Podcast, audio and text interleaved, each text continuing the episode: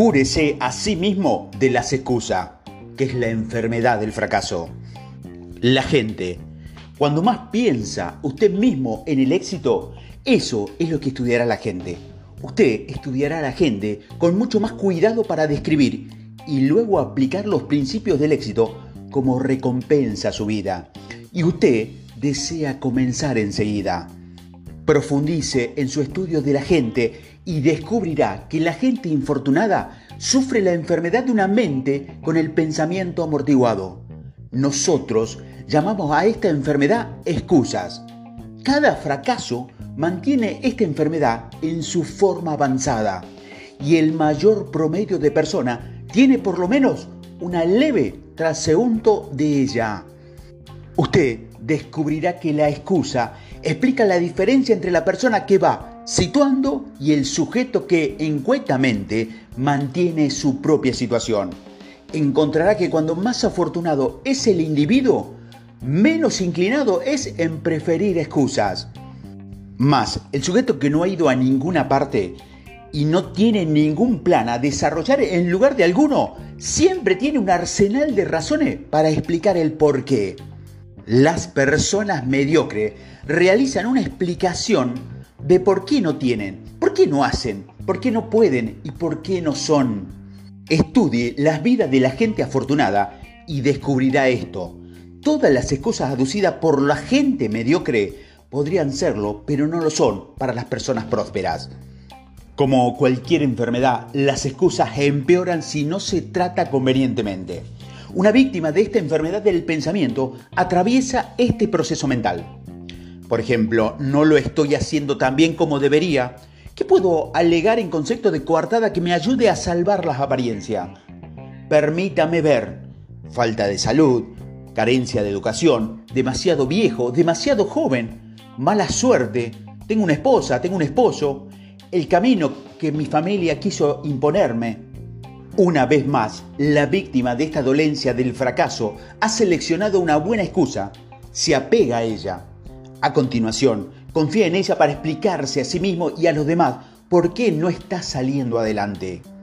Y cada vez que la víctima formula la excusa, la excusa llega a verse embebida más profundamente dentro de su subconsciente. Los pensamientos, positivos o negativos, se fortalecen a medida que se ven fertilizados con la repetición constante.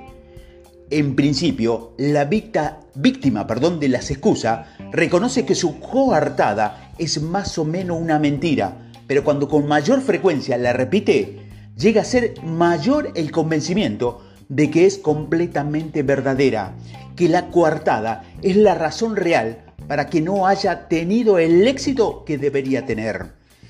El procedimiento número uno, en consecuencia, es su programación individual de pensar por sí mismo en el éxito. Debe ser vacunarse usted mismo contra las excusas, enfermedad de los fracasados. Las excusas aparecen bajo una amplia variedad de formas, pero las peores tipos de enfermedad son las excusas de la salud, excusas de inteligencia, excusas de edad y las excusas de la suerte.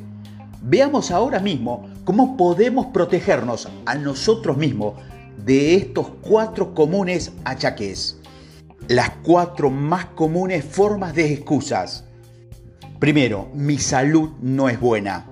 La excusa de la salud recurre todo el camino de no me siento bien. Crónico, el más específico, me ha pasado tales o cuales cosas.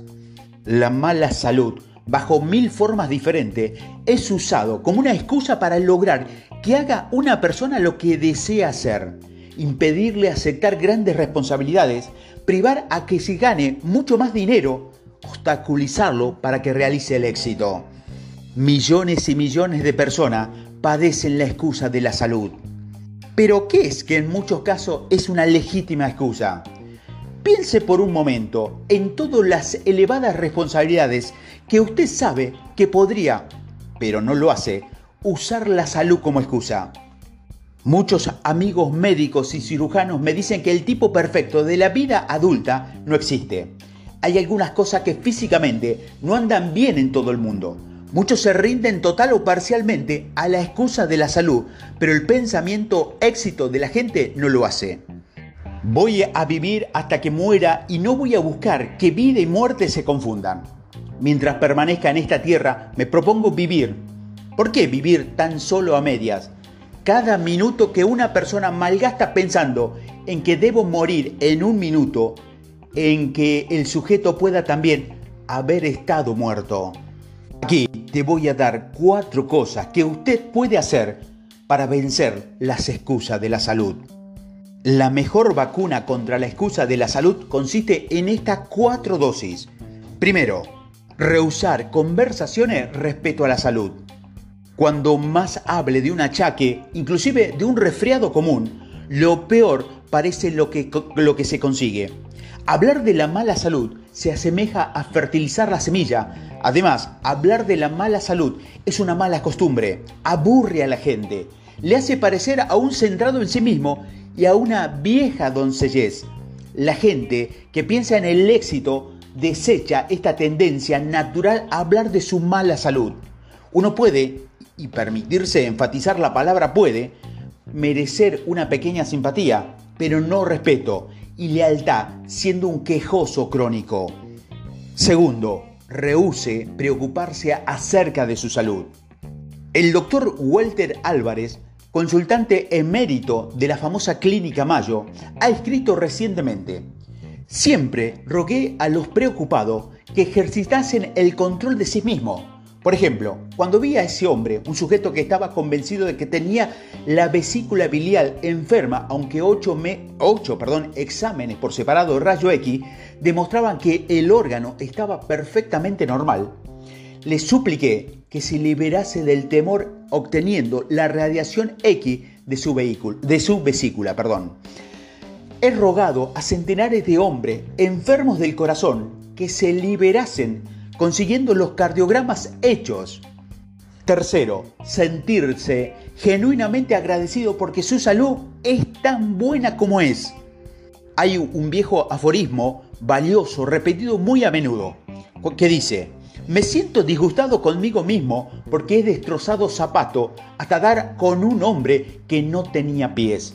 En lugar de quejarme acerca de que no me siento bien, es mucho mejor estar contento porque es tan saludable como precisamente estar agradecido por la salud de que usted tiene. Es una poderosa vacuna, es una poderosa vacuna contra el desarrollo de nuevos dolores, nuevas molestias y enfermedades reales.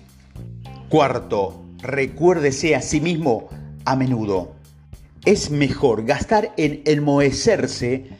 La vida es de usted para gozarla, no la derroche. No subirá por vivir pensando en sí mismo en un lecho del hospital. Pero usted, ¿ha logrado tener cerebro para el éxito? La excusa de inteligencia y yo parezco de cerebro es común.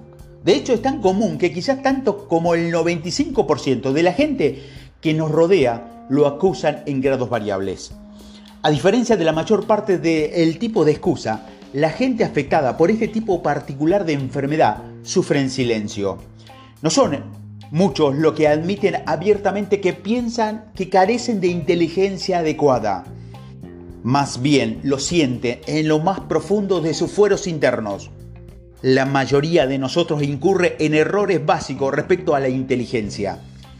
Subestimamos nuestro propio poder cerebral y sobreestimamos el poder cerebral de los demás. A causa de estos errores, son muchos los que venden a sí mismos a poco precio.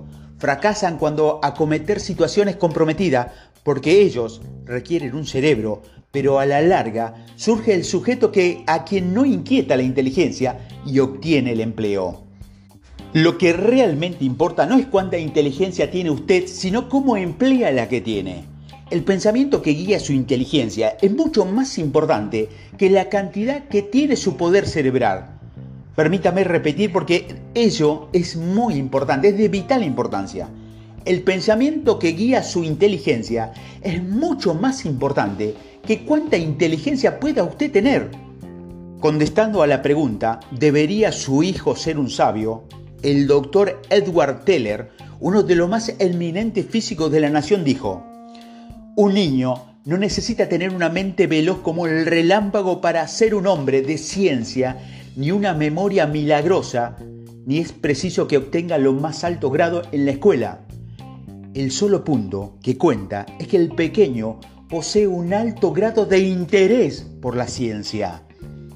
El interés, el entusiasmo son los factores críticos, inclusive en la ciencia.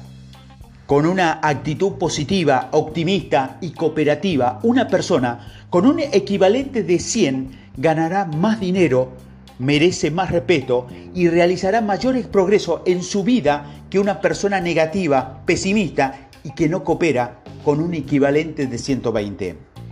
Un sentido lo bastante ponderado para persistir en algunas cosas que hacer, tarea, proyecto, hasta que se haya completado, remunera mucho mejor que la loca inteligencia, aun cuando esta loca inteligencia sea de calibre de un genio. Porque la persistencia es en un 95% habilidad.